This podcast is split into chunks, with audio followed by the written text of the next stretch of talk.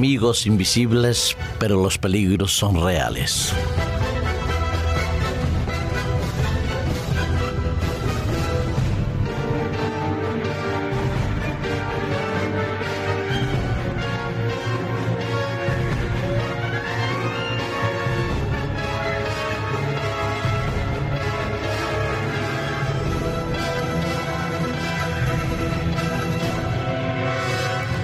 Posiblemente te ha pasado a ti lo mismo que a mí en muchas ocasiones.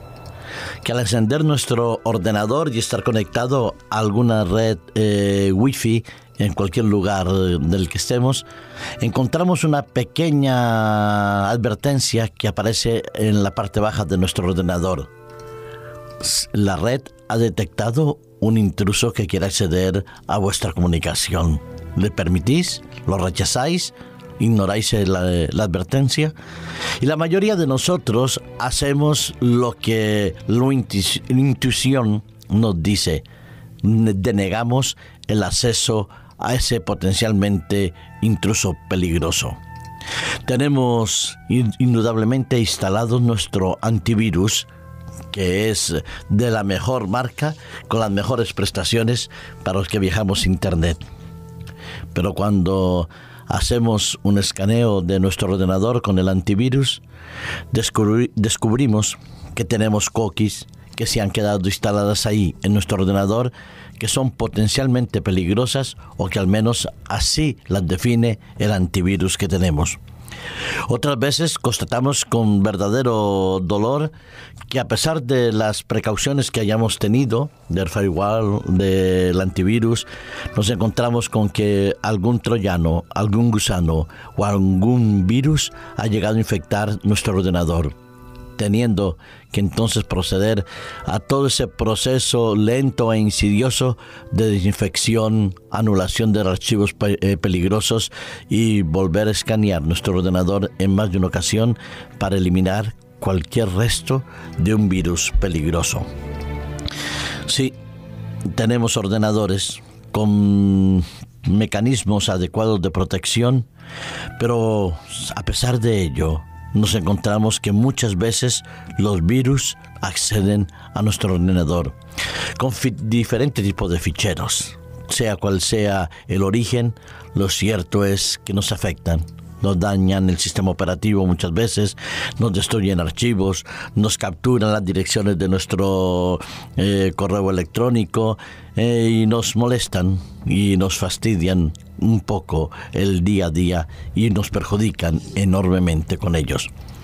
Pero los virus no solo se han quedado en los ordenadores, han pasado a la telefonía móvil, han pasado a todos los sistemas de comunicación que nosotros tenemos. Tanto es así por ejemplo, que en Irán se ha creado un cibercomando especializado en la lucha contra los ataques informáticos, porque recordamos que en el año 2010, a finales del 2010, el virus Net había desconcertado a todos, a todos los especialistas de Irán por el problema y el peligro que había representado la infección de ese virus, que el 60% de los ordenadores estaban afectados por ello. El virus también ha afectado ordenadores como los de la CIA, como los de la NASA. Y una noticia reciente aparece que en el mes de julio, el 9 de julio, posiblemente más de 300.000 ordenadores podrían quedarse sin internet debido a a un virus y una operación Click Fantasma, que así se ha denominado por el FBI, desconectará de los servidores de esos 300, 350 mil ordenadores que todavía siguen infectados. Posiblemente algunos de nosotros estemos infectados de ellos, como dice un estudio reciente que 7 de cada 10 ordenadores están infectados y el usuario no lo sabe. La web, la red, la Internet, que tan útil nos es en muchos momentos, también ha tenido y nos trae quebraderos de cabeza debido a estos virus, estos hackers y estos personajes que se dedican a crear virus para poder aprovecharse de nuestras cuentas, de nuestros ordenadores y de nuestros sistemas informáticos. Sí, a veces se localizan como ha pasado en muchos lugares del mundo donde se han localizado quienes son los que están infectando pero otros como el famoso virus SNEC que nadie supo quiénes eran ni dónde estaban. Lo del virus este del eh, fantasma se han detenido a seis personas y en noviembre del año pasado eh, ciudadanos estonios fueron detenidos como en otros momentos. Y se detectan los virus, se eliminan los virus, pero nuevos virus vuelven a surgir.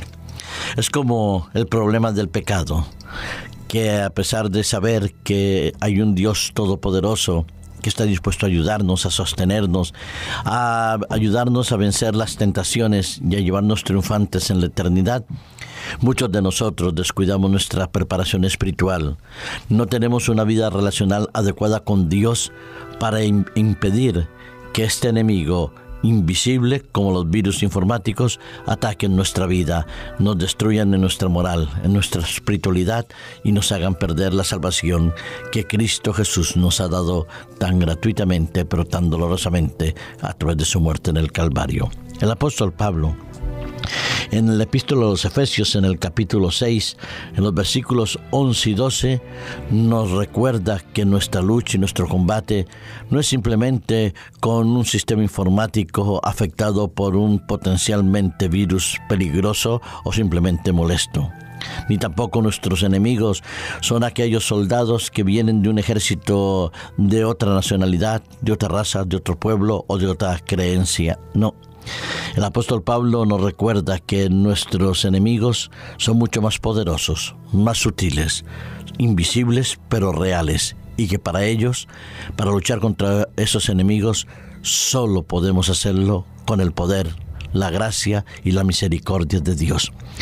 Decía que Efesios 6, 11 y 12 nos recuerda este combate y nos invita a prepararnos adecuadamente dice el apóstol Pablo, vestidos de toda la armadura de Dios para que podáis estar firmes contra las artimañas del diablo, porque no tenemos lucha contra sangre y carne, sino contra potestades, principados, contra las potencias de las tinieblas, contra las huestes espirituales de maldad en las regiones celestiales. Por tanto, tomad la armadura de Dios. Así es, querido amigo, querido radio oyente, querido compañero, tenemos un combate que es a muerte. Solo podemos vencerlo en la medida en que nos unamos a Cristo. Que nos vistamos, como dice el apóstol Pablo, de esa armadura de Dios que describe en el capítulo 6 de Efesios.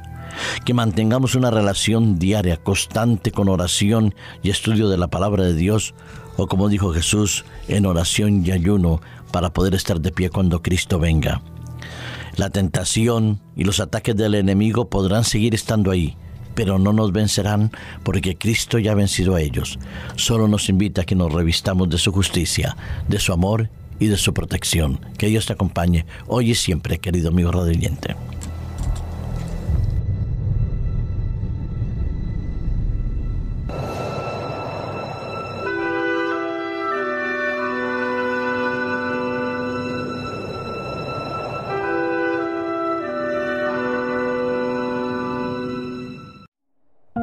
Producido por hopmedia.es